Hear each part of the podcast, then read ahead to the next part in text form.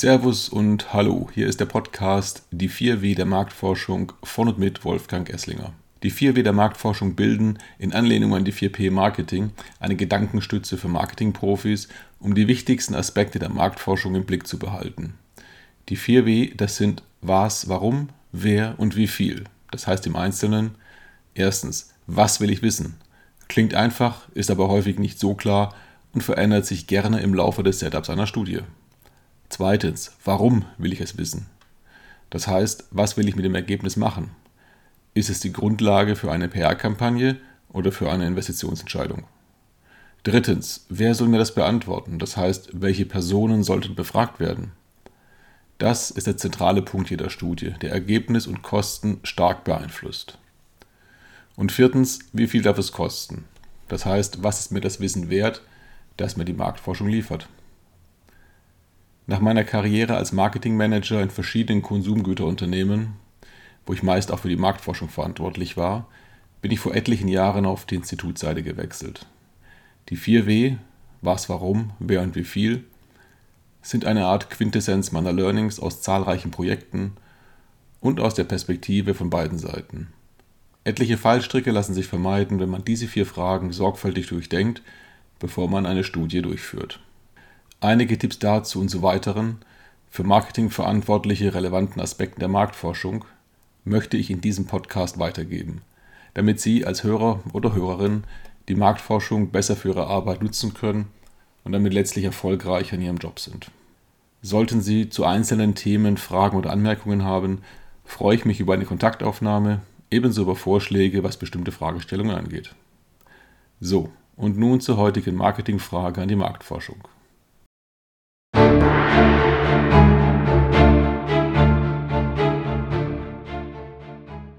Auf was sollte ich bei einem Marktforschungsbriefing achten? Mit Marktforschung beschäftigt man sich meist dann, wenn man Informationen braucht. Diese können auf unterschiedlichste Art beschafft werden. Als ich noch in Hamburg im Marketing arbeitete, lästerte man gerne über den sogenannten Poppenbüttel-Test. In Poppenbüttel, einem besseren Hamburger Stadtteil, wohnte der eine oder andere Geschäftsführer, der zur Entscheidungsfindung die Meinung seiner Frau einholte. Damals war diese klassische Rollenverteilung noch vorherrschend und die Aussage der geschätzten Ehefrau bedeutete Hop oder Top für das neue Produkt, unabhängig von allen anderen Einflussfaktoren. Aber das natürlich nur eine leicht böswillige Unterstellung. Jedenfalls spart diese Befragung mit n gleich 1 sehr viel Geld für die Marktforschung, wenn auch nicht unbedingt dem Unternehmen insgesamt. Auf der anderen Seite kann man ein mehrstufiges Konzept- und Produkttestprogramm mit n gleich 2000 Teilnehmern durchziehen, das viel Zeit und Geld kostet. Was also tun? Die 4W, was, warum, wer und wie viel, sind ein guter Leitfaden für jedes Briefing. Machen Sie sich zuerst klar, was Sie wirklich wissen wollen. Und was eventuell nice to know wäre, aber nicht entscheidend ist. Das zwingt zu einem Studiendesign, das wirklich genau diese Antwort liefert und unnötige Fragen vermeidet, die nur den Fragebogen verlängern und damit Geld kosten. Machen Sie sich auch klar, warum Sie diese Antwort brauchen. Hängt davon eventuell die Investition in Maschinen ab, das heißt möglicherweise Ausgaben in sechsstelliger Höhe, dann sollte die Antwort schon ziemlich gut abgesichert sein und nicht nur auf ein bis zwei Gruppendiskussionen beruhen. Wer soll Ihnen die Antworten liefern? Damit meine ich nicht welches Institut, sondern welche Zielgruppe. Käufer der Produktkategorie, bisherige Käufer Ihrer Marke, bisherige Nichtkäufer und so weiter. Also die Personen, die ein neues Produkt idealerweise kaufen sollen. Je spitzer die Zielgruppe, desto kleiner ist sie, damit schwieriger zu finden und daher letztlich teurer zu befragen. Je breiter die Zielgruppe für die Studie, desto geringer möglicherweise der Anteil brauchbarer Antworten, weil sich bestimmte Personen gar nicht als potenzielle Käufer qualifizieren. Für das Briefing kennen Sie idealerweise die Inzidenz, also die Häufigkeit, mit der die gesuchte Zielgruppe in der Grundgesamtheit vertreten ist. Die Inzidenz hat mit den größten Einfluss auf die Kosten, insbesondere wenn sie unter 50% fällt. Ohne Vorstudien kennt man die Inzidenz meist nicht. Hier helfen ergänzende Angaben wie Marktanteil oder Käuferreichweite, wenn man zum Beispiel Käufer einer bestimmten Marke sucht. Mehr dazu gleich. Das vierte W steht für wie viel, also wie viel können oder wollen Sie für die Marktforschung ausgeben. Meist wird diese Zahl nicht kommuniziert, denn die Erfahrung lehrt, dass Angebote selten unterhalb dieser Zahl liegen werden. Aus Institutssicht ist diese Angabe in mehrerer Hinsicht bedeutend. Erstens natürlich, Das ist der Umsatz, der sich erreichen lässt. Warum sollte man also nur günstigere Optionen anbieten? Zweitens, das Budget gibt einen Hinweis auf die Wichtigkeit der Information, sofern diese Wichtigkeit nicht bereits an anderer Stelle kommuniziert wurde. Bei einer gewissen Budgethöhe wird man eher eine größere Stichprobe vorschlagen, um das Ergebnis statistisch besser absichern zu können oder vielleicht zusätzliche Analysen ergänzen. Andererseits, wenn das Budget sehr gering ist, wird man den Aufwand für das Angebot reduzieren und auch nur Optionen anbieten können, die eher suboptimal sind, aber meist immer noch besser als gar nichts. Aus Institutssicht ist das Briefing eine Chance, beinhaltet aber auch ein Risiko, nämlich dann, wenn die Anfrage nur Alibi-Funktion hat. Und das kommt durchaus vor. Der Auftraggeber hat schon entschieden, mit wem er arbeiten will, aber die Unternehmensrichtlinien verlangen eben drei Angebote, also sucht man sich noch zwei möglichst teure Anbieter zum Vergleich. Da ein Angebot durchaus ein hohes Investment an Manpower auf Institutsseite erfordern kann, muss man als Institut versuchen, solche Anfragen auszusieben.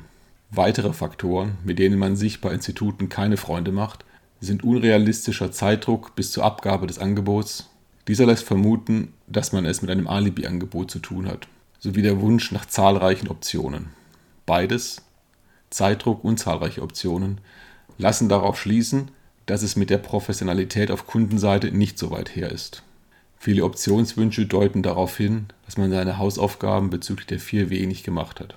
Ganz schlaue fragen sogenannte Rate Cards ab, also verschiedene fiktive Studiendesigns, um besser vergleichen zu können. Das ist aus meiner Sicht eine besonders sinnlose Arbeitsbeschaffungsmaßnahme für Institute mit einem Ergebnis, das Marketingleuten nichts bringt. Ein Grund, die realen Studien weichen von den Rate Card Designs immer ab.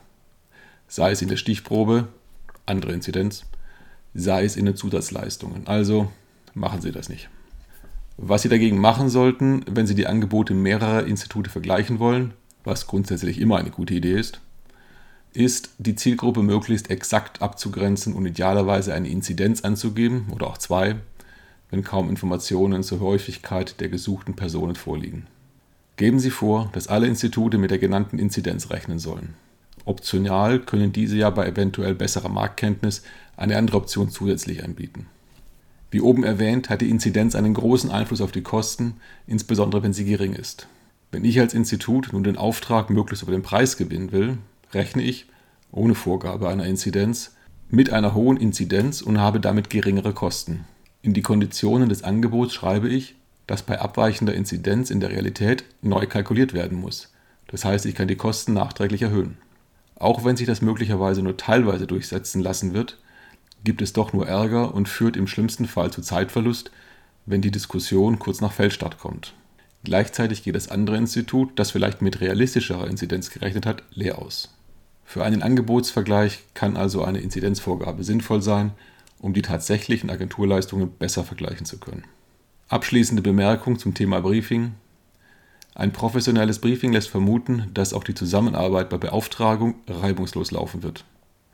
Als Institut kann ich dann eventuell mit etwas weniger Reibungsverlust rechnen und damit die kalkulierten Stunden reduzieren. Ein gutes Briefing führt dann zu einem günstigeren Angebot. Das war's für dieses Mal. Vielen Dank fürs Zuhören. Über Feedback und Fragen, auch Themenvorschläge freue ich mich. Bis bald, Ihr Wolfgang Esslinger.